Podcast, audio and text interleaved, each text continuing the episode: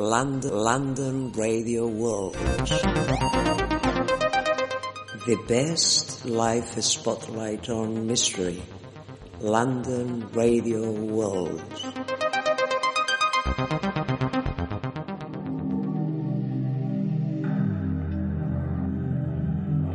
ha llegado el momento de volver al buen camino. Su alma de nuevo ahora ha vuelto a encontrar la luz. Y ahora volverá a sentir la experiencia de la realidad. Esa realidad donde todas las cosas son claras como un cielo sin nubes. Y cuando está limpio el intelecto es igual que un transparente vacío. Sin circunferencia ni centro. Ahora conózcase a sí mismo. Y permanezca en ese estado. Busque esa luz.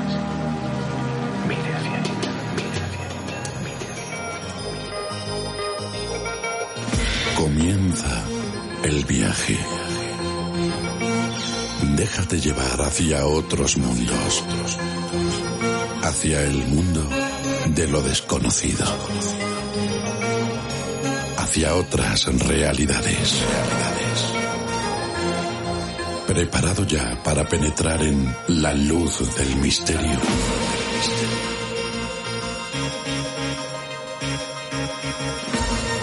Una idea original dirigida y presentada por Julio Barroso.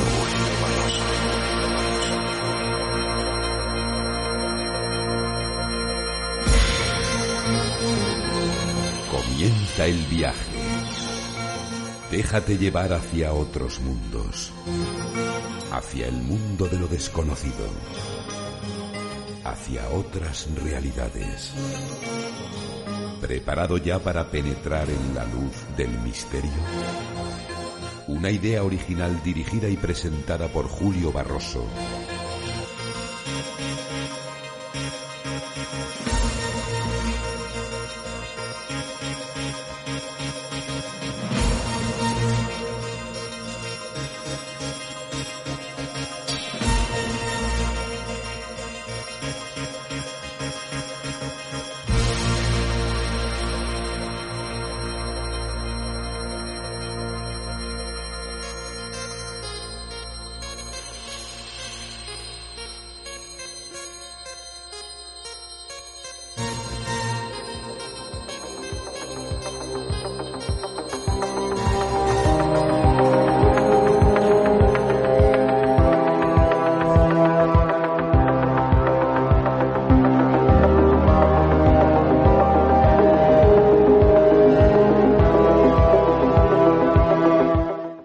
Bienvenidos a la sintonía de la luz del misterio, a London Radio World, un viaje de radio que hacemos desde la City de Londres, desde el centro de Europa para el mundo entero.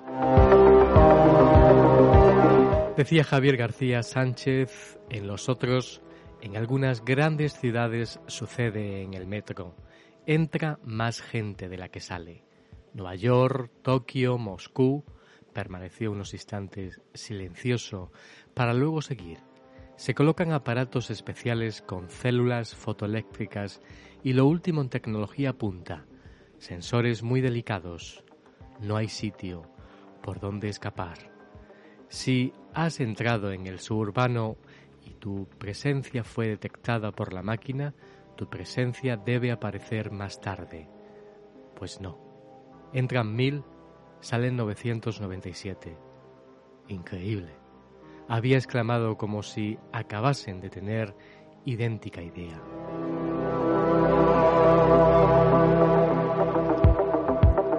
Hoy el viaje a la luz del misterio nos va a llevar hacia un mundo insospechado, un mundo donde muchos eh, bueno, pues se sienten eh, a disgusto, otros no tanto.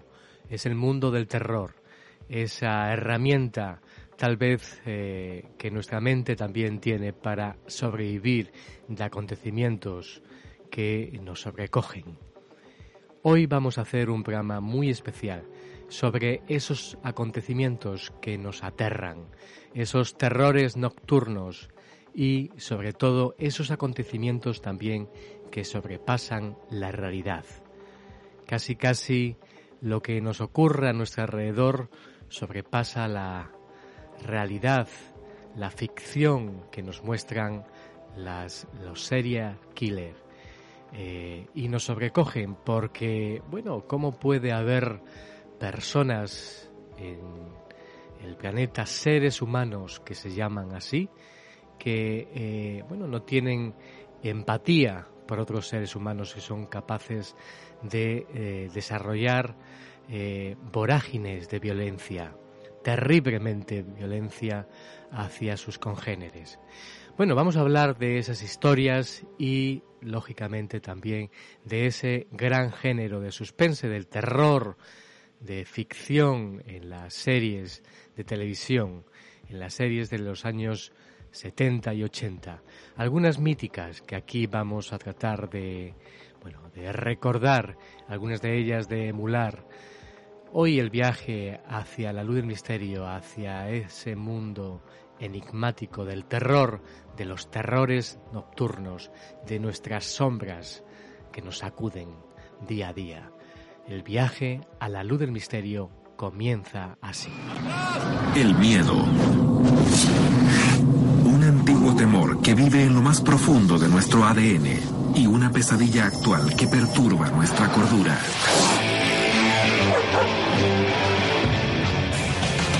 El miedo nos mantiene a salvo, pero también puede arruinar nuestras vidas. ¿Qué es el miedo? ¿De dónde proviene? ¿Nos ayuda o nos perjudica? ¿Podemos eliminar el miedo? Y de hacerlo, ¿cuáles serían las consecuencias?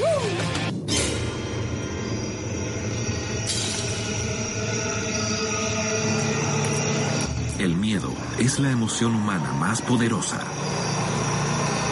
el amor, la ira, la pena y la alegría son importantes.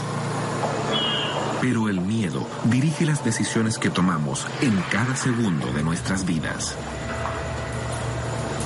Creemos que nuestra mente consciente es la que manda. Pero la ciencia ha revelado que el miedo supera a la razón.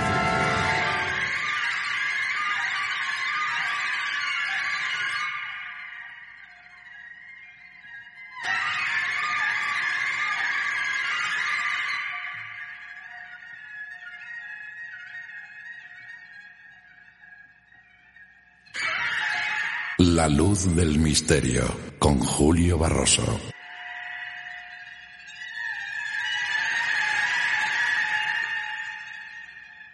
Y vamos a comenzar con una de esas historias terroríficas de los años 70. Eh, se hizo una película de terror de un hecho que fue totalmente real.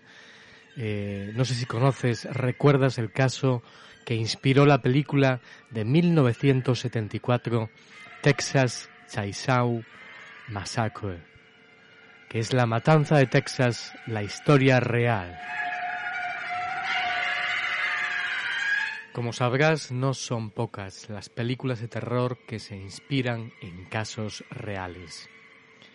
Hablamos de casos como El exorcismo de Emily Rose, El conjuro o el de la muñeca de Annabelle, a los cuales, bueno, ya hemos dedicado tiempo a estos casos, en ocasiones hablando de temas paranormales aquí en La Luz del Misterio. La historia real de la matanza de Texas en 1974 fue tan truculenta que inspiró no solo a este film, sino a otras obras de la novela como Psicosis, que años más tarde de su publicación el mismísimo Alfred Hitchcock se encargaría de llevar a la gran pantalla.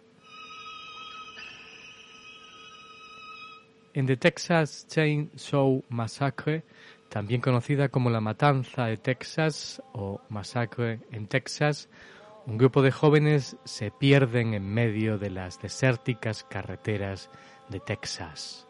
En busca de ayuda, las protagonistas de la película acaban topándose con una familia desequilibrada cuyos miembros no pasarán hasta acabar con cada uno de ellos. La película dirigida por Tube Hooper levantó un gran revuelo por su contenido violento. Varios cines dejaron de proyectarla en respuesta a las protestas que provenían de algunos sectores de la sociedad de la época, también fue censurada en un gran número de países. Sin embargo, su icónico villano, con su máscara de piel y su sierra eléctrica, consiguió salir airoso en taquilla y se convirtió en uno de los personajes más emblemáticos del cine de terror. Pero ¿fue real la matanza de Texas? Podríamos decir que el marketing que acompañó a la película fue crucial en su éxito, pero sí, fue real. Y es que esta siempre se vendió como un film basado, como es lógico, en hechos verídicos. Hooper cogió algunos elementos del carnicero de Plainfield, Wisconsin, Ed Cale, cuya casa estaba decorada con pieles y huesos humanos de los cuerpos que desenterraba del cementerio. Uno de los elementos más polémicos que acompañó al estreno de la película es el anuncio que hacía el propio director sobre los hechos que aparecían en pantalla estaban basados en una historia real. En palabras del propio Tube Hooper, era real que el ser humano era capaz de las mayores atrocidades. Por eso no era mentira que la cinta se inspiraba en hechos reales de algún modo.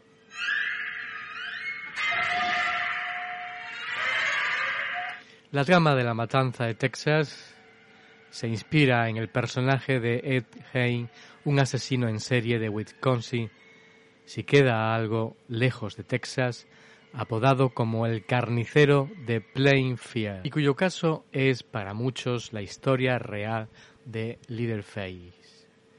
Tras ser arrestado por la policía, se descubrió que Hain era un hombre muy peligroso especializado en robar cadáveres de cementerio para hacer con ellos lo que se le antojase, incluso elaborar vestimenta y objetos con piel humana. A mediados de septiembre de 1957, los miembros del cuerpo de policía de Plainfield investigaban la desaparición de una persona. Fue el día 17 cuando decidieron entrar a registrar en la casa de Ed Gein. Lo que encontraron en su interior les dejó sin aliento. Dentro del inmueble, los agentes de policía encontraron el cuerpo de la víctima desaparecida colgado de los tobillos, decapitado y abierto por el torso. Pero este no fue el único hallazgo de los recién llegados.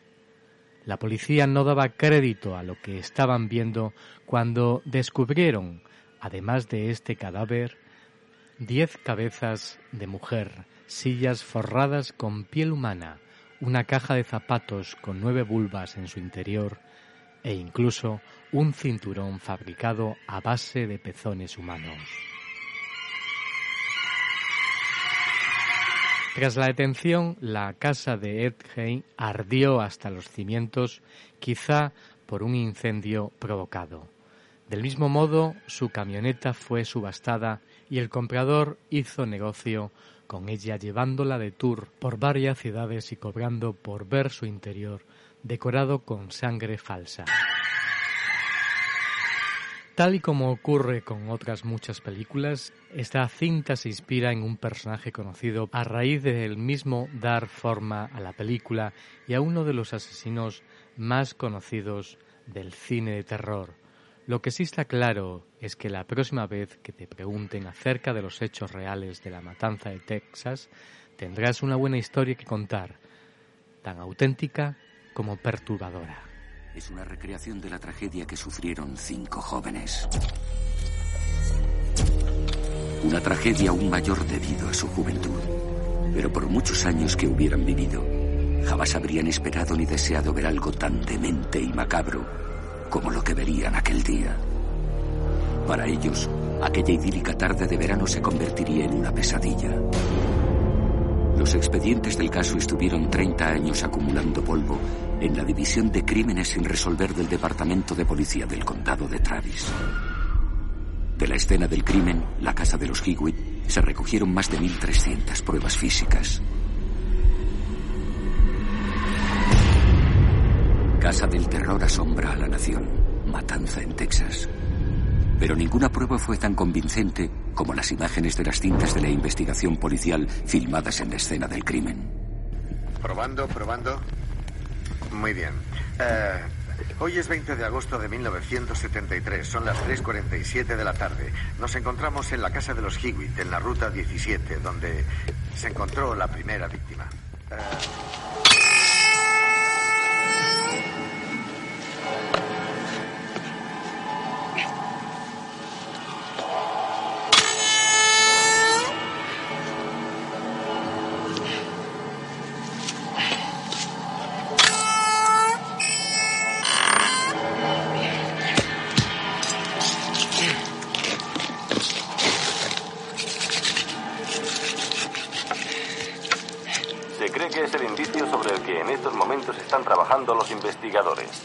con impaciencia cualquier información del gran jurado. El robo de tumbas en Texas es la noticia de estos días. Una confidencia llevó a los oficiales de la comisaría del condado de Huerto al cementerio situado a las afueras de la pequeña comunidad de Butte en Texas. Esta mañana a primera hora los oficiales han descubierto lo que parecía ser una horrorosa obra de arte. Los restos de un cuerpo en avanzado estado de descomposición estaban colgados de una estatua. Un segundo cuerpo fue encontrado en una zanja cerca de la valla del cementerio. Posteriores investigaciones descubrieron más de 12 tumbas vacías y se teme que aparezcan más conforme se sigue investigando. Según el juzgado, parece ser que en algunos casos solo se ha extraído parte de los cadáveres, como la cabeza, o en otros casos las extremidades dejando intacto el resto del cadáver.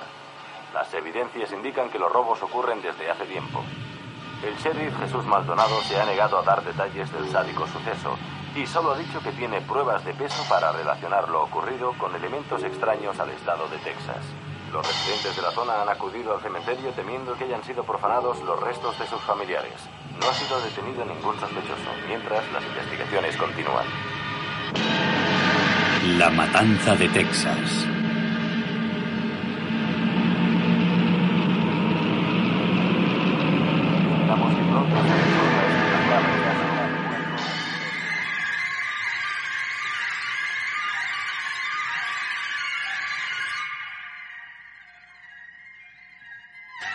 Misterio continúa en la luz del misterio con Julio Barroso.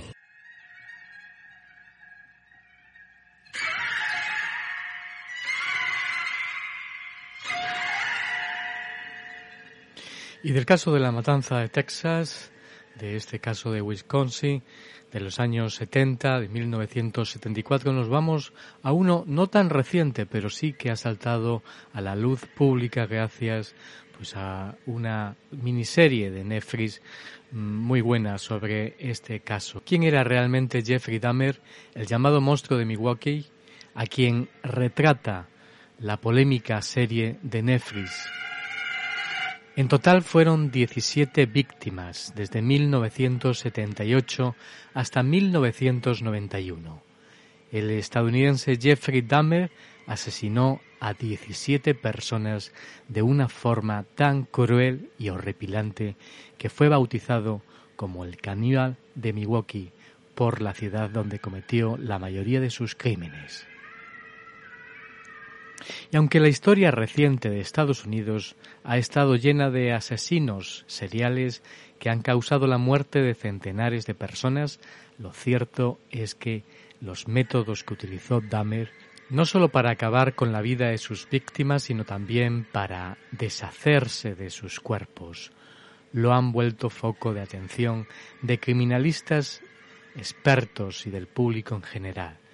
Sobre su vida y sus crímenes se han realizado decenas de series de televisión, películas y obras de teatro, sin contar los textos que se han escrito desde reportajes hasta libros con testimonios de sus compañeros de secundaria.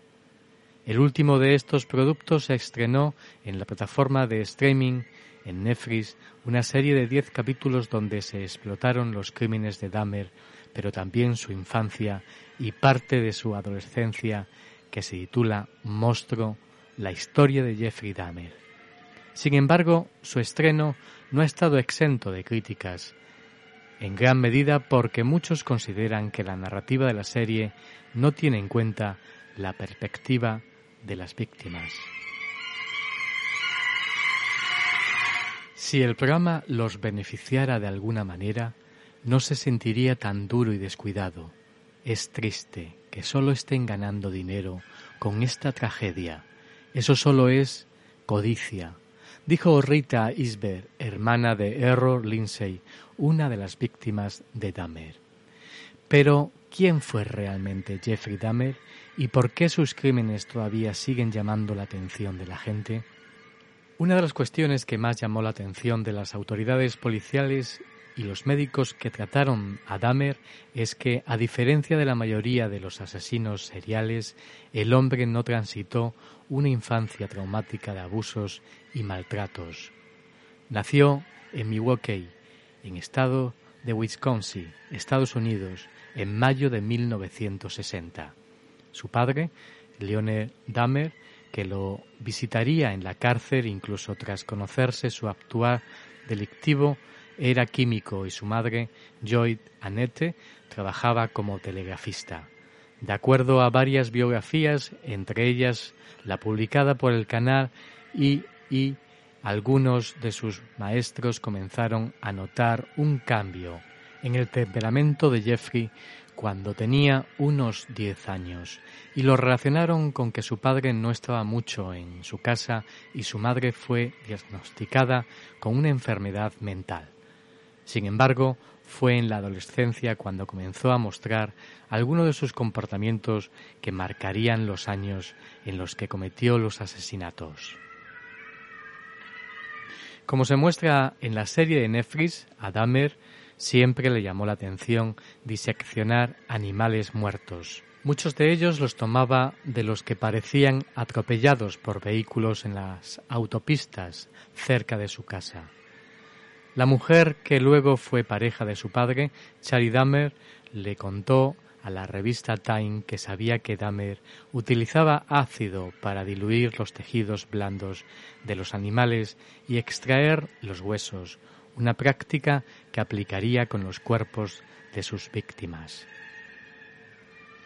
De acuerdo al propio relato de Dahmer ante las autoridades, que fue posteriormente publicado en reportajes locales, el divorcio de sus padres, ocurrido cuando estaba a punto de graduarse de la secundaria, ahondó más a esa sensación de abandono que había visto sus maestros durante su infancia. Y en ese periodo, cuando comete su primer asesinato, en junio de 1978 mata a Stephen Hick, un joven de 18 años que se dirigía a un concierto cerca del lugar donde vivía Dahmer. Dahmer, que entonces también tenía 18 años, lo encontró en una vía cercana cuando manejaba su vehículo y ofreció llevar a Hick al concierto, pero antes lo invitó a su casa a tomar algo. Estando allí le propinó dos golpes en la cabeza con una pesa que usaba para ejercitarse.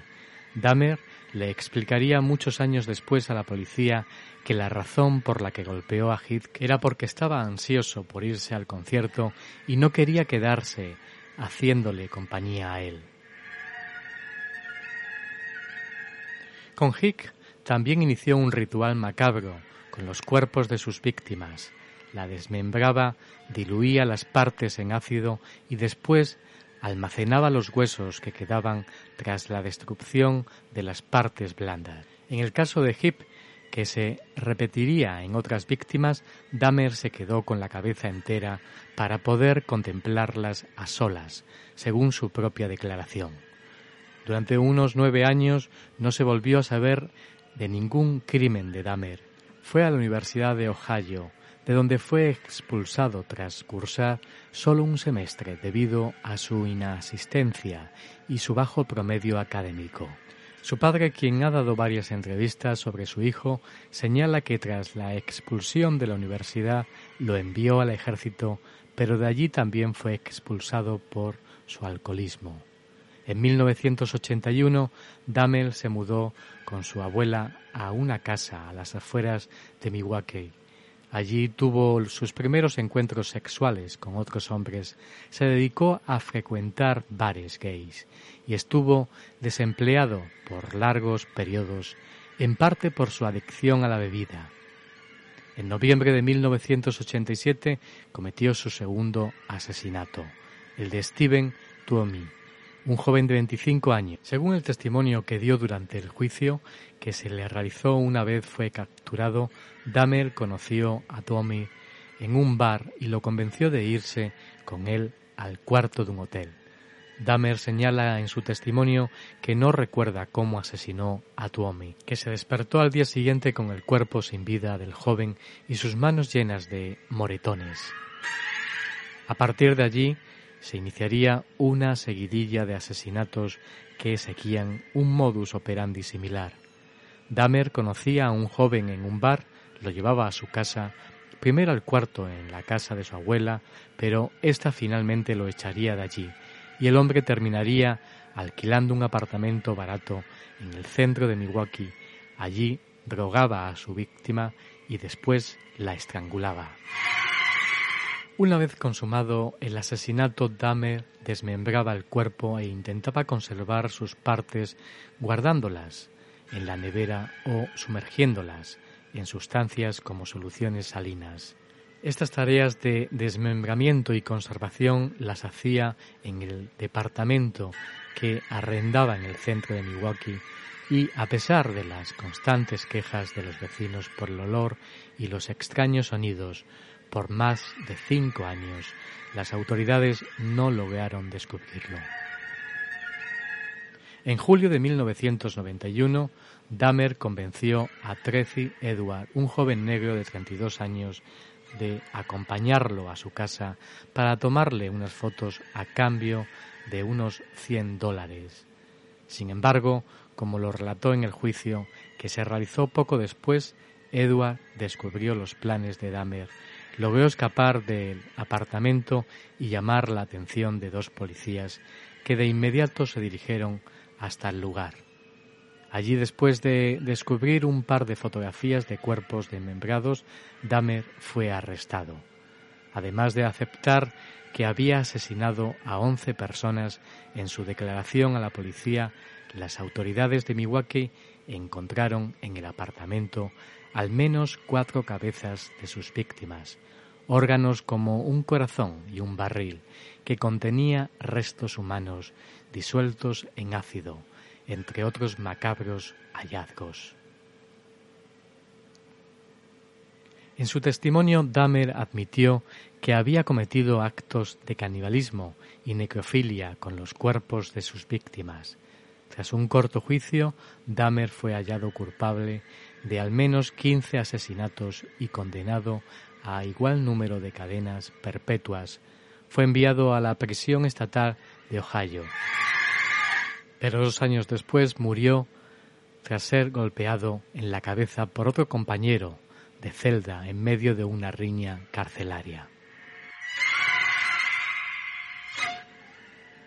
Y aquí escuchamos las conmovedoras palabras, terribles palabras, el terrible testimonio de Hammer, eh, Jeffrey Dahmer, que cuenta desde la cárcel en una entrevista que concedió. Siempre supe que estaba mal, pero, pero después el primer asesinato no fue planeado. Regresaba del centro comercial en el 78, tenía fantasías de recoger a un autostopista, llevarle de regreso a la casa y, y tener control y dominio completo sobre él.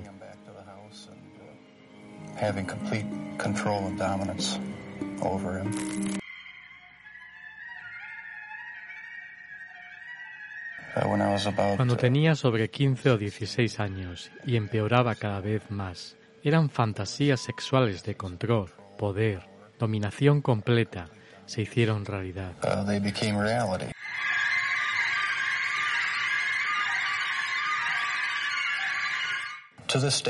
Uh, Al día de hoy no sé qué empezó. Y a la persona a quien culpar está sentada justo enfrente de ti, es la única persona. No los padres, no la sociedad, no la pornografía, son solo excusas.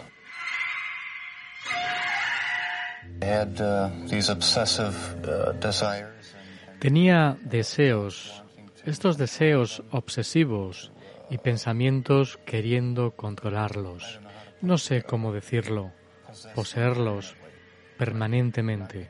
Correcto, no porque estuviera enfadado con ellos, no porque los odiara, sino porque quería mantenerlos conmigo. Y a medida que mi obsesión crecía, estaba guardando partes del cuerpo como caladeras y esqueletos.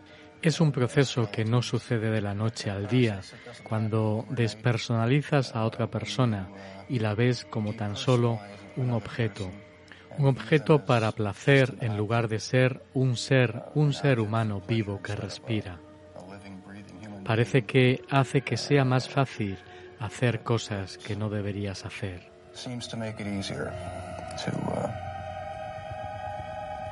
El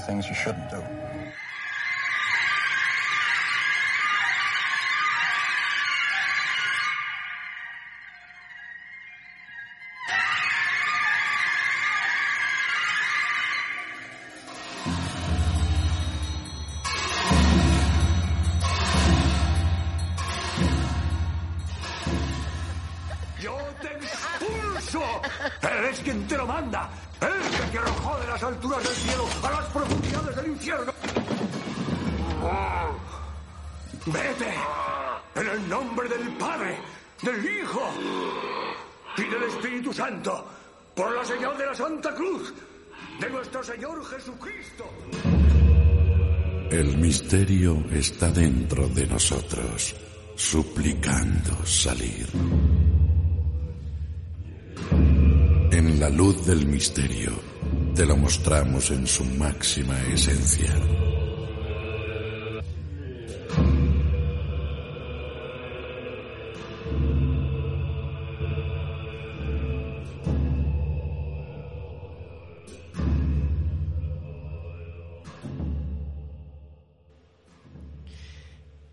A esas historias también especiales, esas historias en este eh, monográfico hacia el mundo del terror, cosas que ocurren de esos seres también humanos, pero que tienen muy poca empatía por sus congéneres. Y es la historia de un japonés, de un japonés además eh, hijo de un diplomático, una historia que eh, se dio a conocer hace ya algunos años, eh, e incluso eh, después de, de, estar en la cárcel se hizo muy popular porque realizaba incluso pues concursos de, de cocina. un hombre muy peculiar, como digo, se comía a sus amadas, era totalmente carnívoro, una historia ejemplar de esos serial killer, la historia de este japonés que ahora les contamos en la luz del misterio.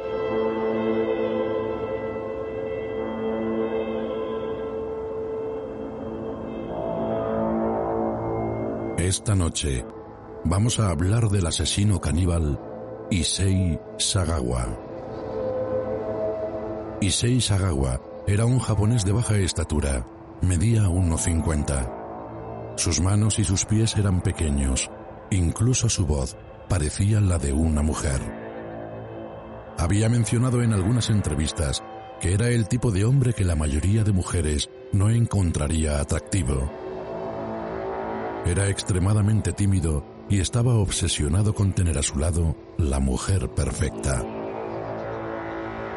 En el libro Asesinos caníbales de Moira Martingale describen a Issei Sagawa como un estudiante japonés inteligente obsesionado con las mujeres altas de rasgos occidentales. Su fantasía se hizo realidad mientras estudiaba literatura inglesa en la Universidad de Wako en Tokio. Ahí se relacionó con una mujer alemana que daba clases de idiomas.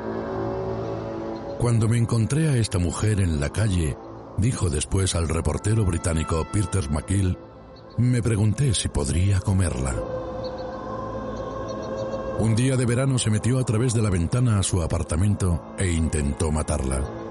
Para su deleite, ella estaba dormida y tenía ropa pequeña que cubría algo de su cuerpo. Buscó algo para apuñalarla o golpearla y descubrió un paraguas. Sin embargo, antes de que pudiera hacer algo, la mujer se despertó y lo descubrió. gritó desesperada provocando la huida del intruso. Issei no olvida esta experiencia. Había sido muy fácil estar cerca de una mujer atractiva y si era más cuidadoso con el ataque, podría hacer realidad su fantasía. Empezó a investigar y vigilar a sus potenciales víctimas para planear sus ataques y que no pudieran escapar. Su fantasía se vuelve a hacer realidad cuando viaja a París y encuentra a la mujer que nunca pudo sacar de su mente. Su piel blanca, la forma carnosa de sus nalgas y sus bonitos senos le habían provocado la pérdida de la razón. Empezó a conquistarla. Pero Sagawa creía que el amor que sentía por las mujeres que le gustaban lo podía demostrar comiéndoselas. Mientras estudiaba en el Censier Institute de París, en 1981, Sagawa conoce a una mujer alemana, alta, rubia y bonita, llamada René Hartevelt. Declaró luego que cuando se sentó a su lado en clase, se enamoró inmediatamente y no podía dejar de pensar en la piel blanca de sus brazos. Era la mujer perfecta para lo que tenía en mente. Pero tenía que ser cuidadoso y preparar mejor su plan. René tenía 25 años. Hablaba tres idiomas. Sagawa le pidió que le enseñara alemán. Su padre era multimillonario y podría pagarle cualquier sueldo. Ella aceptó. Le gustó su inteligencia, su conocimiento de pintura y literatura europea. Le escribió cartas de amor. Le invitó a conciertos y exposiciones de arte. Sagawa era pequeño, con rasgos femeninos y además cojeaba. René salía a menudo con él y con frecuencia lo invitaba a su apartamento a tomar el té. Sus continuas salidas a bailes le dio a Sagawa un sentido más real a sus macabras fantasías. Cierto día invitó a René a cenar a su apartamento. Le pidió que le leyera un poema de un escritor alemán. Después de que ella salió, Sagawa olió y lamió el lugar donde ella se había sentado. Y juró que se la comería. Esto le permitiría poseerla para siempre. A los pocos días la volvió a invitar a cenar. Con su equipo de reproducción, grabó la lectura de su poema preferido con la voz de René. El 11 de julio de 1981 se preparó para hacer realidad su última fantasía. Al llegar a París, había comprado un rifle calibre 22 para su protección. Hizo sentar en el suelo a René al estilo japonés para beber el té. En la bebida mezcló un poco de whisky para volverla más accesible.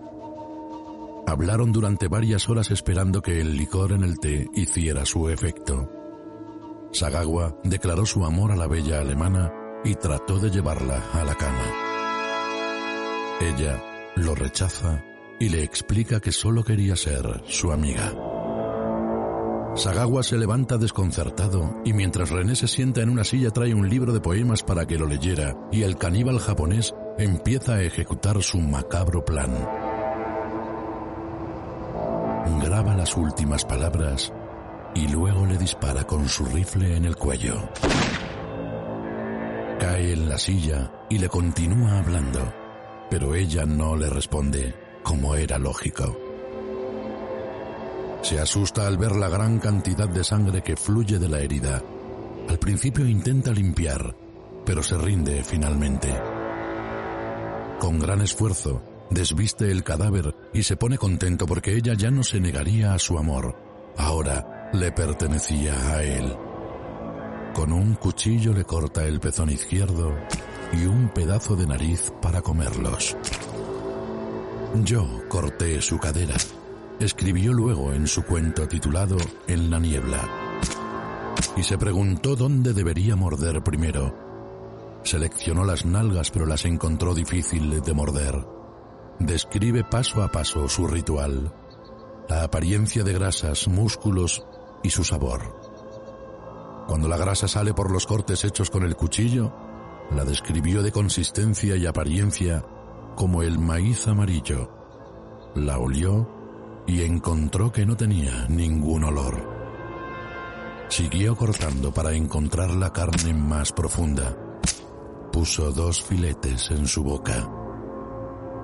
Su sabor es de un rico pescado crudo similar al sushi.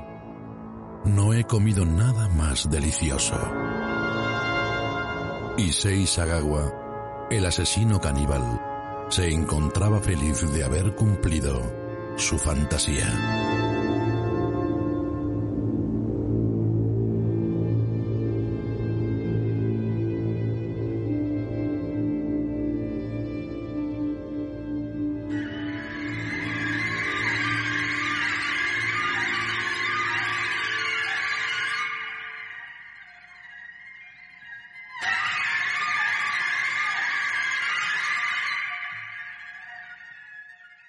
El misterio continúa en la luz del misterio con Julio Barroso.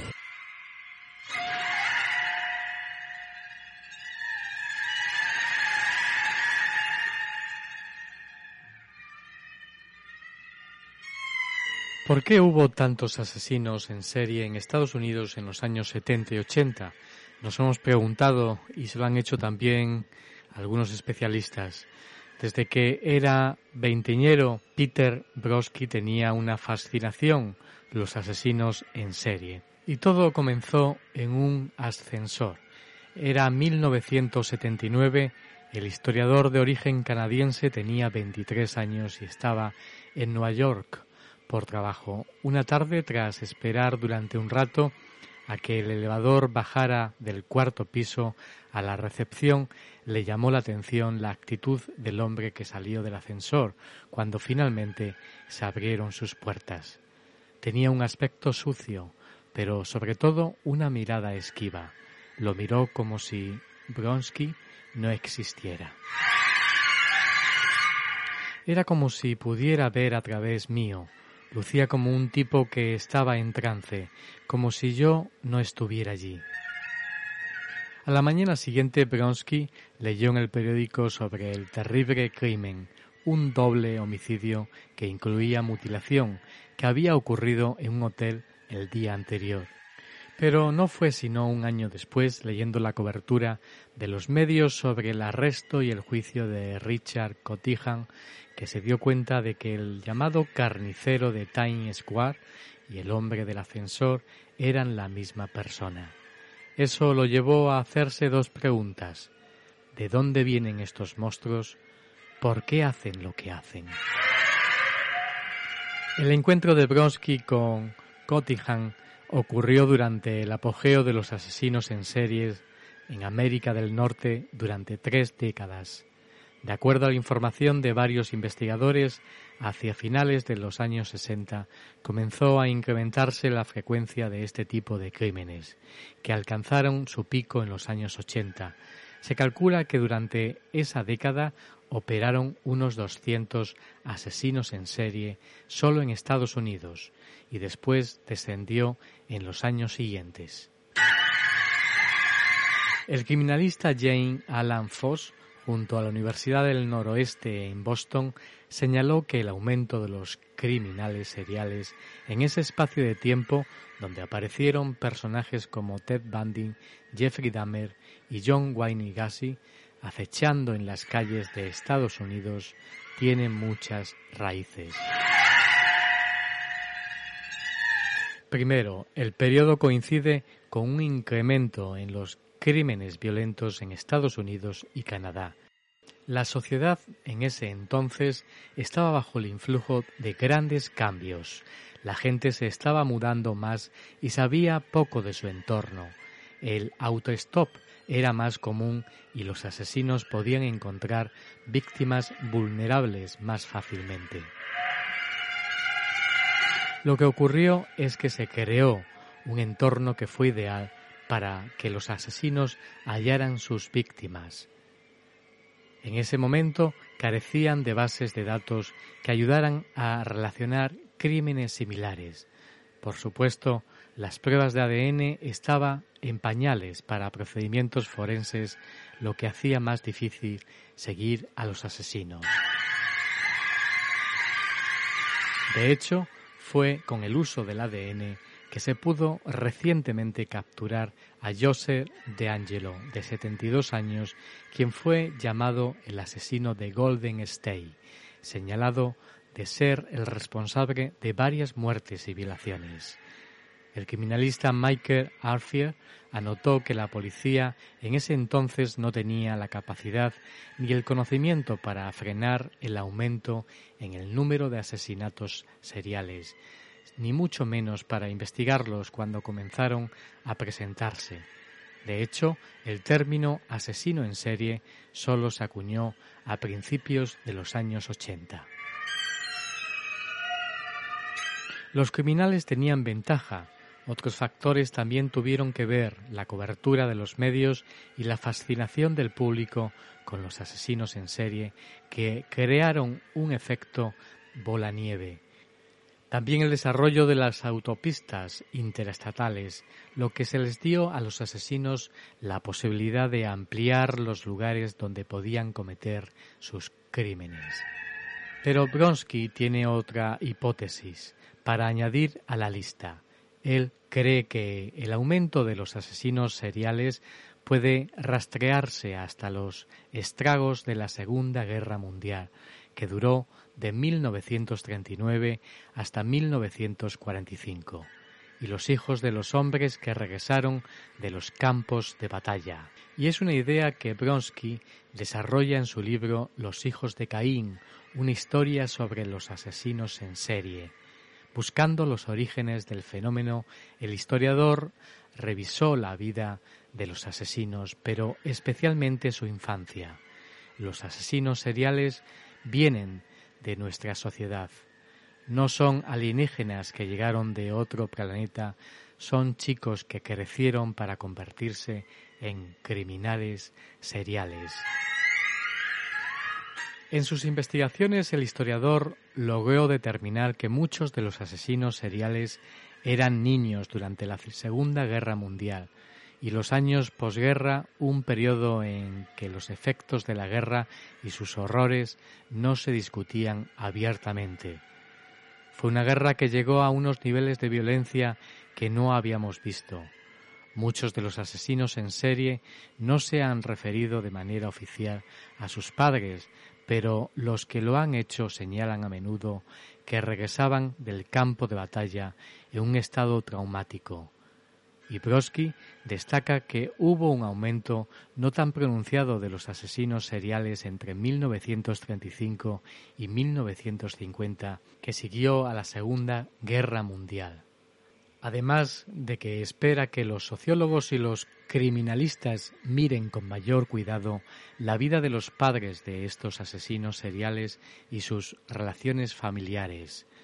Bronsky también señaló que la cultura popular en la era de la posguerra fue un factor que contribuyó al fenómeno especialmente mediante las revistas sobre crímenes que eran muy vendidas en Estados Unidos y que contenían imágenes sexualmente violentas. En el centro de su trauma estaba la familia quebrada y entonces la cultura casi que le daba un guion para que su fantasía se convirtiera en realidad. Para Alfie, la teoría de Brodsky es plausible. Nota que hubo una gran agitación en la sociedad en la década de la posguerra. La aparición de los suburbios y el cambio de la demografía del país llevó a mucho movimiento, muchas familias rotas, que es de donde vienen estos asesinos seriales.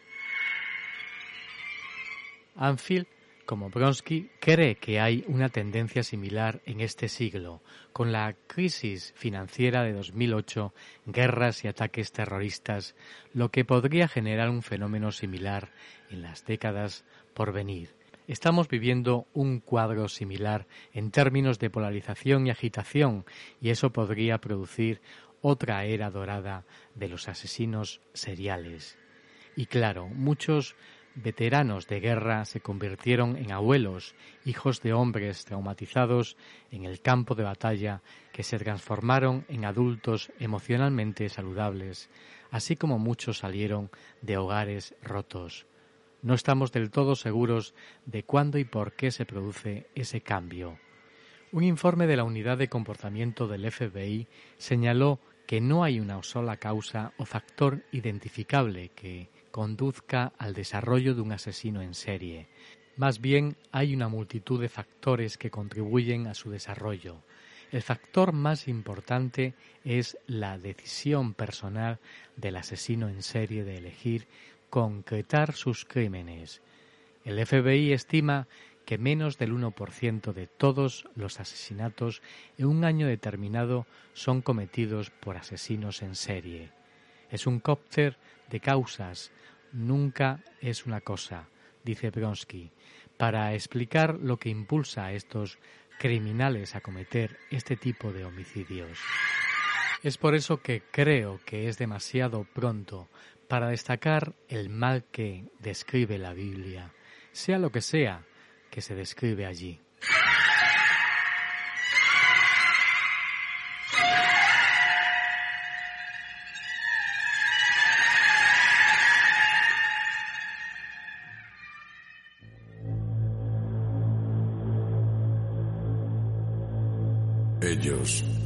También fueron testigos de lo insólito.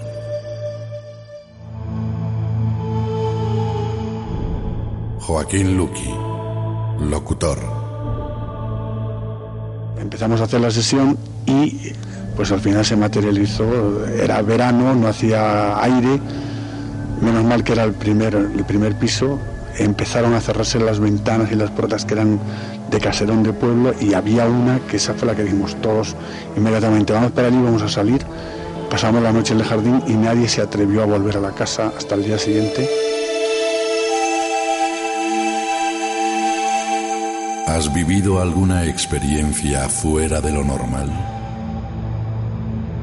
¿Has sido protagonista de cualquier hecho insólito? Si es así, escríbenos a la luz del misterio arroba gmail.com y ayúdanos a dar luz al misterio.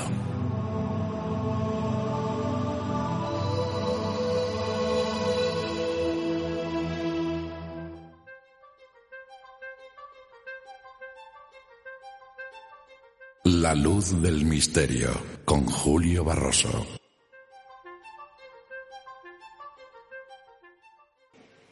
Todas las cosas interesantes ocurren, sin duda, en la sombra. Nada sabemos de la verdadera historia de los hombres. Céline.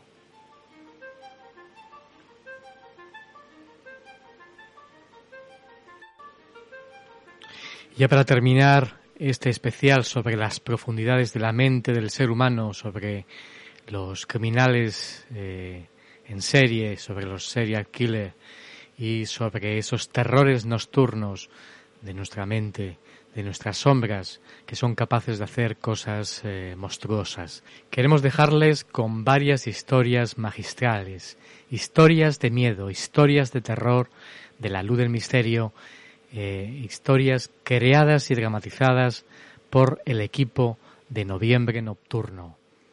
Eh, la primera se titula La calle, y la segunda Insomnio. Son dos historias especiales para este viaje de radio especial de hoy y para La Luz del Misterio. Es un guion de Regino García, la narración de Alberto Martínez y un montaje de Mario Cibreiro. Un deleite para los sentidos. De alguna manera, si te gusta el terror, te gusta ese mágico sentimiento de emoción, de miedo, hacia la sombra, hacia la oscuridad, apaga la luz de la estancia donde te encuentres y si lo deseas también ponte unos auriculares y vive esta historia magistral del de, eh, equipo de Noviembre Nocturno titulada La calle.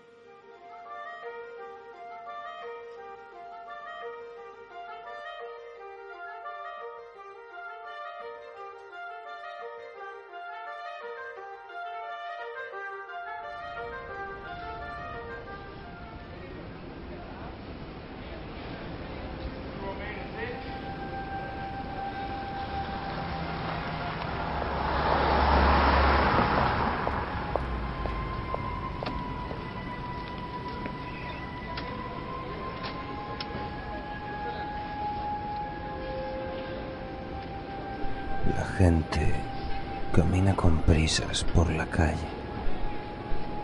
Algunos se revuelven incómodos en sus abrigos. No se les puede culpar.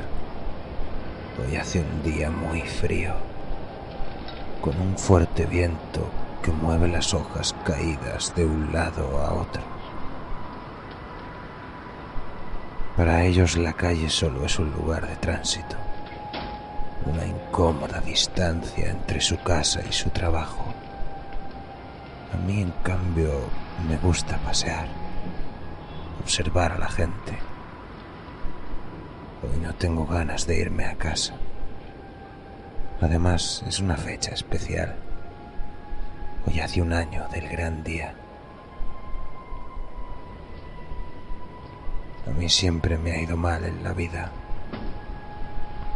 Mi padre tenía dos grandes aficiones, bebida y pegar a su familia. Y más aún desde que mi hermano pequeño apareció muerto en su cuarto una mañana. Pero sucedió que un día a mi padre se le fue la mano y mi madre acabó en el hospital y ya nunca volvió a salir. Con mi padre en prisión y sin parientes vivos, me llevaron a una casa de acogida. Así es como se le suele denominar, aunque yo solía llamarlo infierno. Allí la vida era dura y las palizas de algunos chavales no lo hacían más fácil.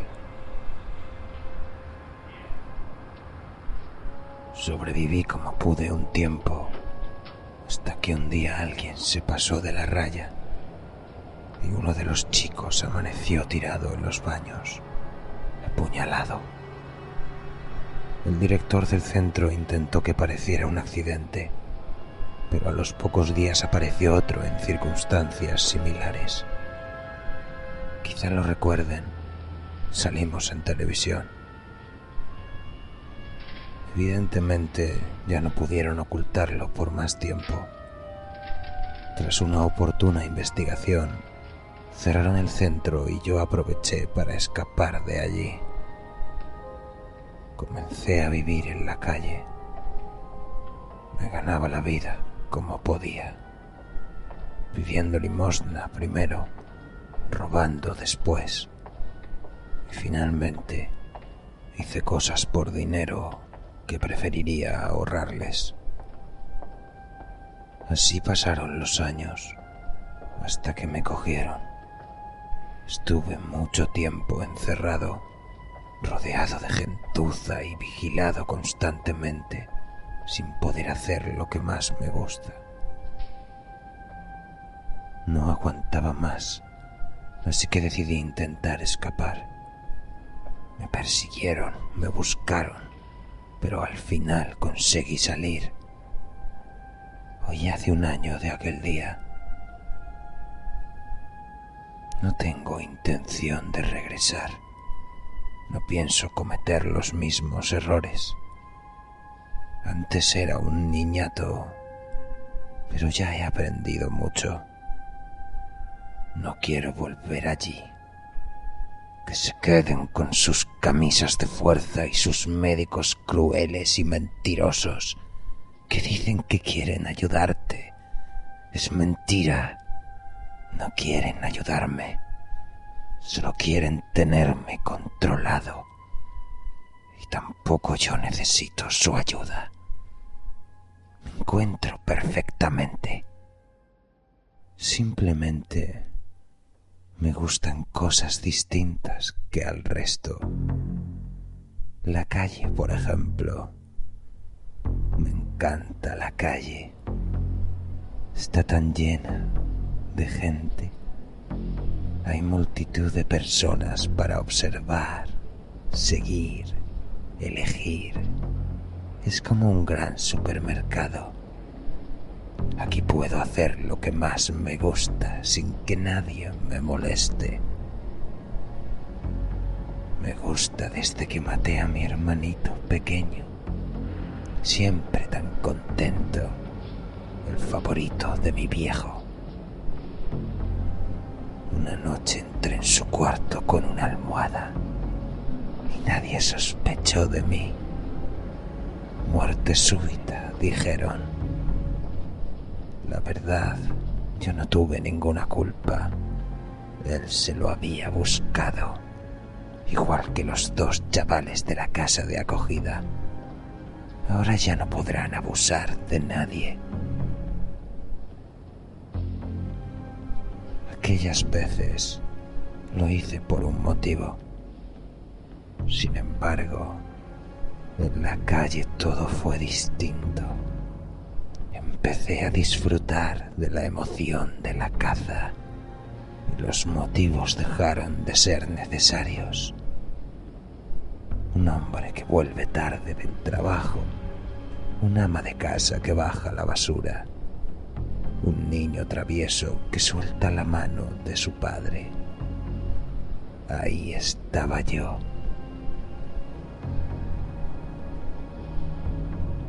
Entonces me volví descuidado y me cogieron. Pero ahora estoy libre y ya no soy descuidado. Se va haciendo tarde, pero no quiero irme a una casa. Hoy tengo mucho que celebrar. Por eso recorro las calles de esta ciudad. Prefiero no decir su nombre, porque me encantan las sorpresas. Seguro que a usted también le gustan las sorpresas. Tal vez usted y yo ya nos conozcamos. Suelo estar en esa calle oscura que atraviesa al volver a casa cuando se ha hecho tarde y que pese a estar poco concurrida, le parece un buen atajo. A veces va acompañado, pero otras le veo paseando solo y distraído. La verdad, me parece usted una persona interesante. Creo que pronto nos conoceremos mejor.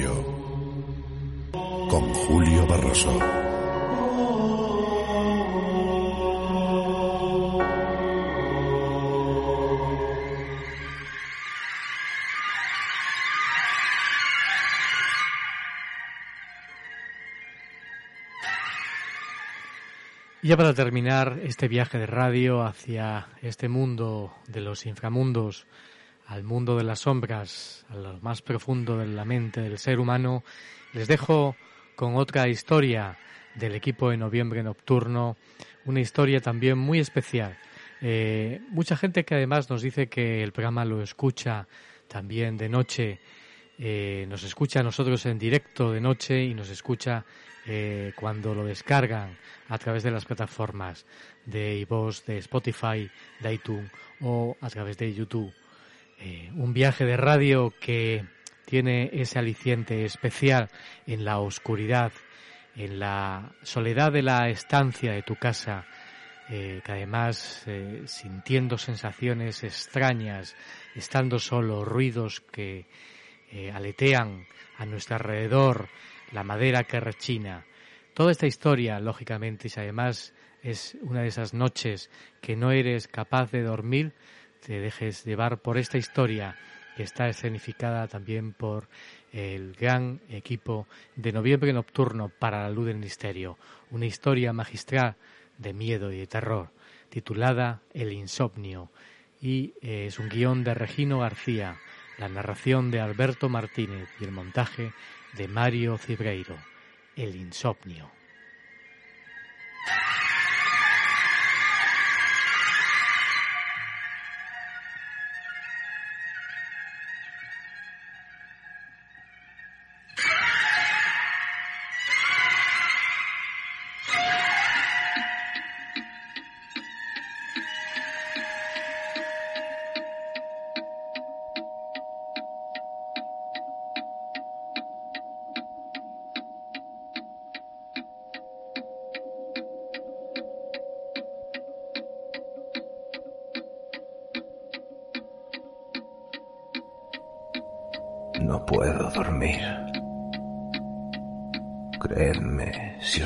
Que no es una frase hecha. La gente la utiliza demasiado a la ligera. Todo empezó hace algunas semanas. Yo no estaba seguro de lo que estaba pasando, pero ahora solo podía intentar ocultarlo.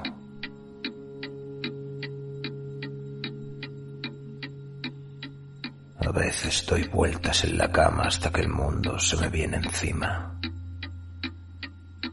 Médico no lo entiende. Estrés, ansiedad, falta de ejercicio físico. Estuve de baja unas semanas, pero la cosa fue a peor. Porque no hay nada peor que tener todo el tiempo del mundo y no saber cómo llenarlo. No tener a nadie. No tener nada. Apago y enciendo la televisión compulsivamente. Empiezo un libro y casi lo he devorado al amanecer. Y las noches se me hacen largas y solitarias. Mucho más solitarias que los días. Antes eso me gustaba.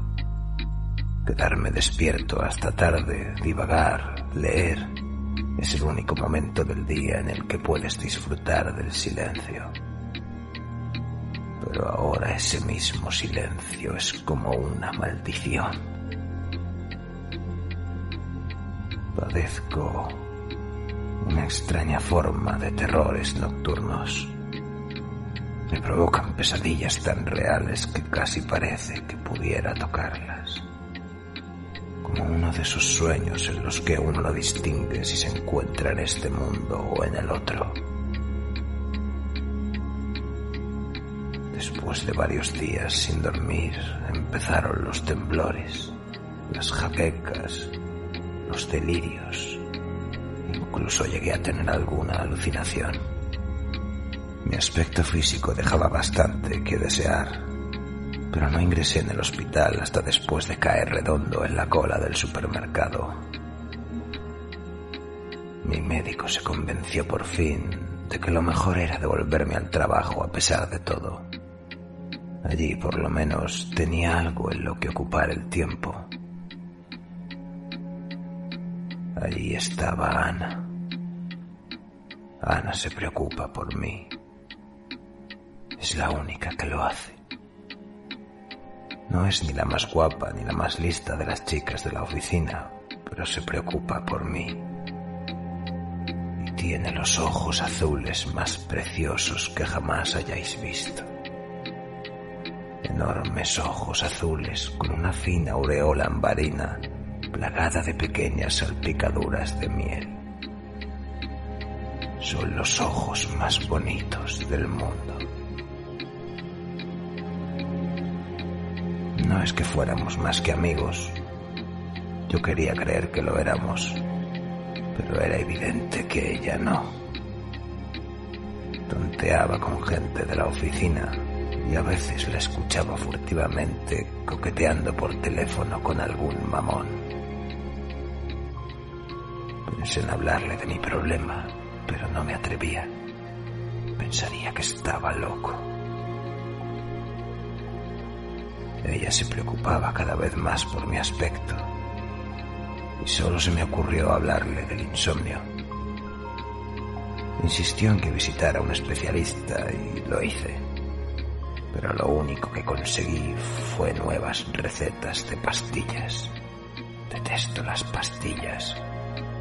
Me ayudan a dormir, sí, pero tengo pesadillas. Horribles pesadillas. Y si tomo esas pastillas no consigo despertar. Si han tenido alguna vez una pesadilla de la que no puedan despertar, apenas si perciben el terror del que les hablo. Es como una sensación de ahogo, un miedo irracional a permanecer dormido, atrapado en una angustia y un dolor tan reales que puedes sentir el hormigueo y la náusea creciendo en tus entrañas. Al despertar, parece que estuvieras empezando la última caída de una montaña rusa.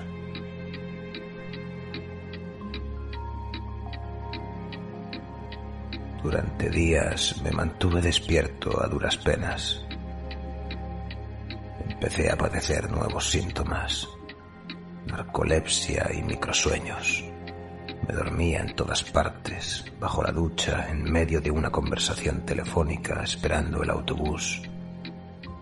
Los sueños solo duraban unos segundos, pero siempre me despertaba sobresaltado, como si hubiera pasado horas durmiendo.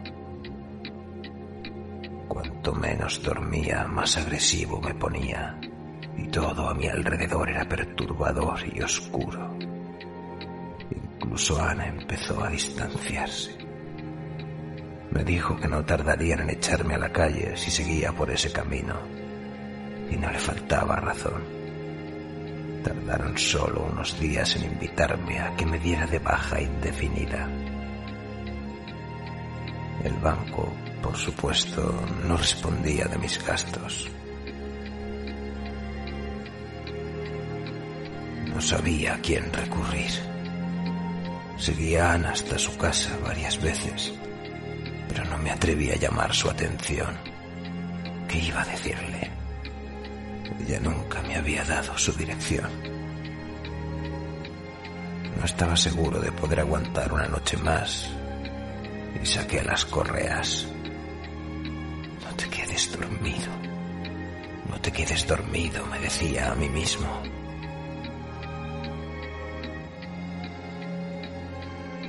Las até lo mejor que pude, esta vez en torno a mi mano derecha. ¿Quién me lo iba a decir hace unos días? Y entonces, Sin miedo a lo que puedes encontrar al despertar. Despertar y no reconocerte a ti mismo en el espejo recordar cada pequeño y terrible centímetro de tus pesadillas, correr sin avanzar un palmo, gritar en silencio absoluto. Desperté, semidesnudo en la alfombra de mi recibidor. Mi ropa estaba empapada, me dolía todo el cuerpo. Tenía golpes y magulladuras por todas partes. Miré mi muñeca derecha, pero allí no había ninguna correa. Tenía los pies llenos de barro hasta los tobillos. Y noté una extraña sensación en mi mano izquierda. Dedos entumecidos, como si hubiera dormido con la mano cerrada toda la noche y una sensación de humedad desagradable en la palma de la mano. Cuando reuní el valor para abrirla, lo vi, empapado en sangre, un ojo humano, un enorme ojo azul, con una fina aureola ambarina plagada de pequeñas salpicaduras de miel. Aquel era el ojo más bonito del mundo.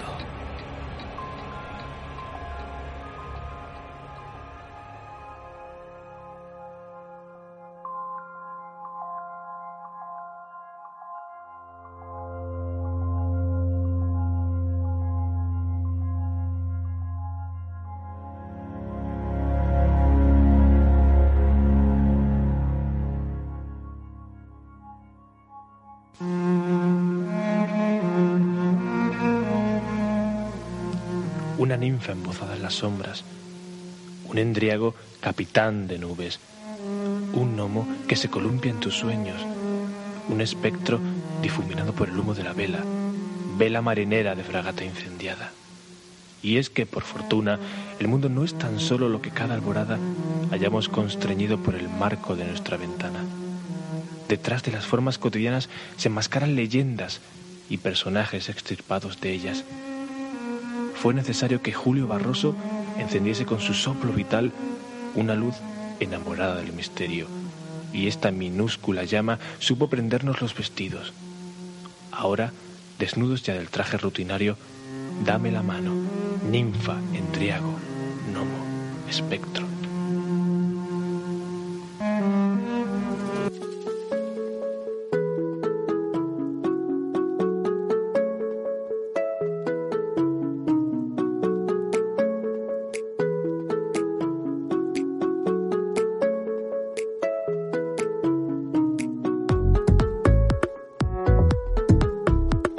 Saludo para todos los oyentes de La Luz del Misterio, para toda la gente latina y también para quienes no lo son allá en Europa.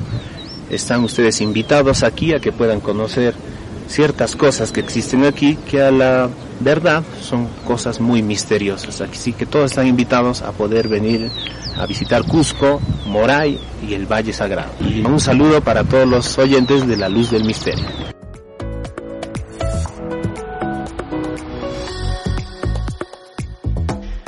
A Diego Blanco, nuestro compañero desde Perú, desde Cuzco, que nos saluda como lo hacen también mucha gente a través de sus emails, de sus mensajes.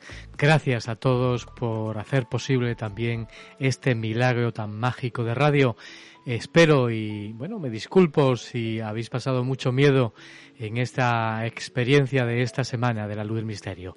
Nuestra intención es acercarte hacia tus sombras, hacia tus miedos, hacia eso que está en lo más profundo de ti, pero que simplemente nos hace reconocernos también, eh, bueno, pues que vivamos un momento intenso, vivamos la, el misterio en su máxima esencia, como decimos aquí.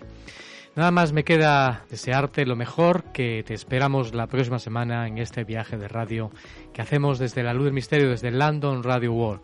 Ya sabes, te deseo lo mejor, que pases una mágica semana. Saludos.